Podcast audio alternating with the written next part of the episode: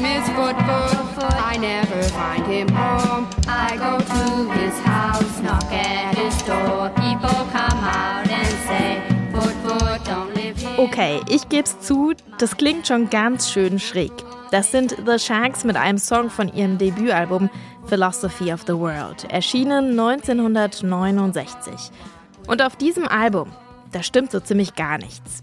Die Gitarren sind verstimmt, der Gesang ist schief und Rhythmusgefühl scheint quasi nicht vorhanden zu sein. Aber das ist egal. The Shacks, die erobern sich trotzdem eine regelrechte Kultgefolgschaft. Musiker wie Frank Zappa oder Kurt Cobain, die zählen das Debütalbum von The Shacks zu ihren absoluten Lieblingsplatten. Und Originalpressungen des Albums werden für bis zu 10.000 Dollar gehandelt. Wie kann das eigentlich sein? Das schauen wir uns heute an im Popfilter. Es ist Sonntag, der 9. Juli. Mein Name ist Jesse Hughes. Hi.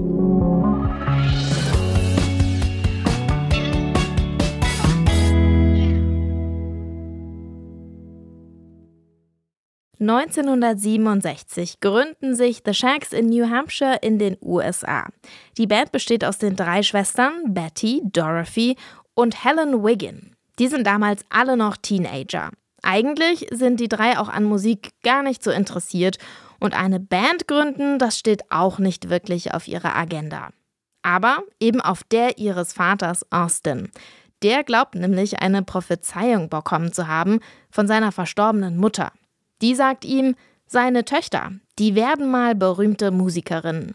Für Austin ist also klar, diese Prophezeiung, die wird wahr.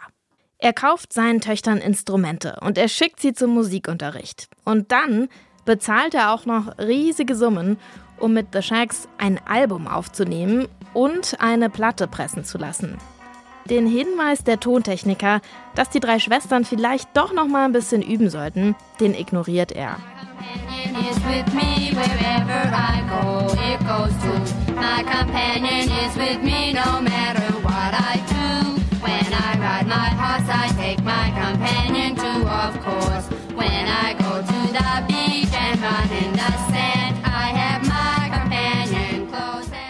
My Companion. Dieser Song erscheint auf dem Debütalbum von The Shacks Philosophy of the World. Das wird damals zum Release 1969 aber von der Musikwelt gar nicht wahrgenommen. Und weil die Geschichte von The Shacks schon skurril genug ist, wundert es euch sicher nicht, dass von den 1000 gepressten Platten da noch einfach 900 spurlos verschwinden.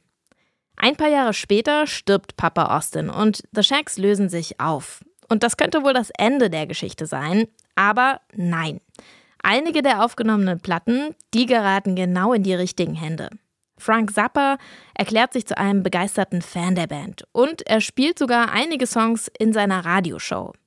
Gerade der Dilettantismus der Shacks, diese unstimmigen Songs, die professionelle MusikerInnen niemals hätten komponieren können, die wecken das Interesse einiger musikbegeisterter Menschen.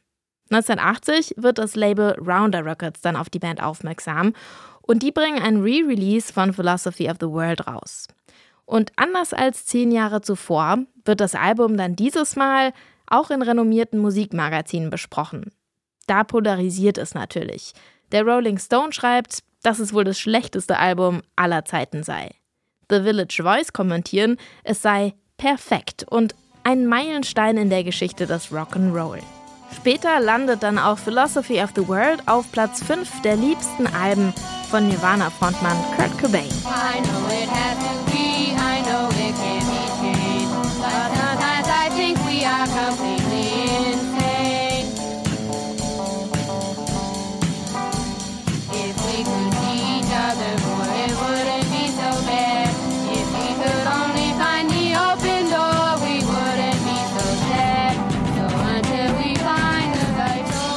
Bis heute haben die Shacks eine eingeschworene Fangemeinde und vereinzelt treten die Schwestern tatsächlich auch wieder zusammen auf. Betty und Dorothy, die performen zum Beispiel 2017 beim Solid Sound Festival in den USA. Und unterstützt werden sie dabei von einer, ich versuch's mal ohne Wertung zu formulieren, professionellen Band. Die gibt sich aber alle Mühe, die schrägen Songs tatsächlich so originalgetreu wie möglich nachzuspielen. Some kids do as they please. They don't know what life really means. They don't listen to what the ones who really care have to say. Das sind The Shakes live. Und zwar erst vor fünf Jahren, 2017, auf einem Festival in den USA. Und ob ihr noch Fans von The Shakes werdet, das könnt ihr jetzt selbst herausfinden. Hier ist nämlich Philosophy of the World, der Titeltrack des Debütalbums von The Shakes in voller Länge für euch, heute im Popfilter.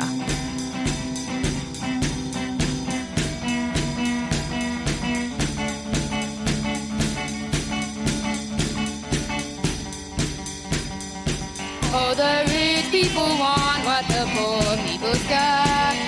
And the poor people want what the rich people's got. People's got. And the fat people want what the skinny people's got.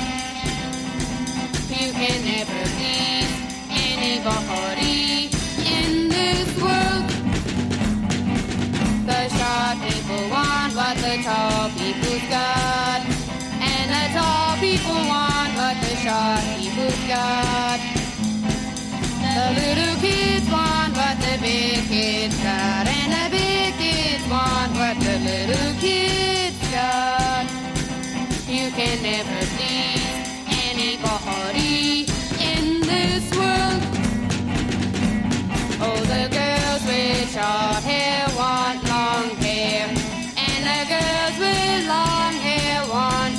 hair. Oh, the boys with cars want motorcycles. And the boys with motorcycles want cars. You can never please anybody in this world. It doesn't matter what you do. It doesn't matter what you say. There will always be one who wants things the opposite way. It doesn't matter where you go. It doesn't matter who you see. There will always be someone who disagrees.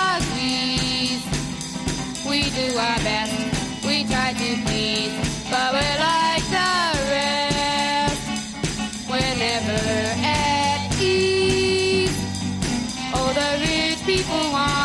the poor people's got. And the poor people want what the rich people's got. And the skinny people want what the fat people's got. And the fat people want what the skinny people's got. You can never please anybody in this world.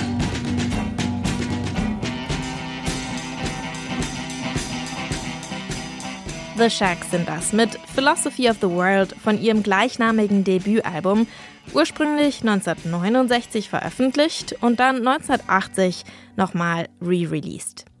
Dorothy Wiggin übrigens, die hat 2012 dann nochmal eine Band gegründet, die Dot Wiggin Band. Also, falls euch das Debütalbum der Shacks jetzt etwas angefixt hat, dann könnt ihr auch da mal reinhören. Das war der Popfilter für heute. Wenn es euch gefallen hat, dann lasst uns doch gerne ein Like da und abonniert den Podcast, damit ihr in Zukunft keine Folge verpasst. An dieser Folge haben Janne Köhler und ich zusammengearbeitet. Mein Name ist Jesse Hughes und ich freue mich schon auf morgen. Ciao.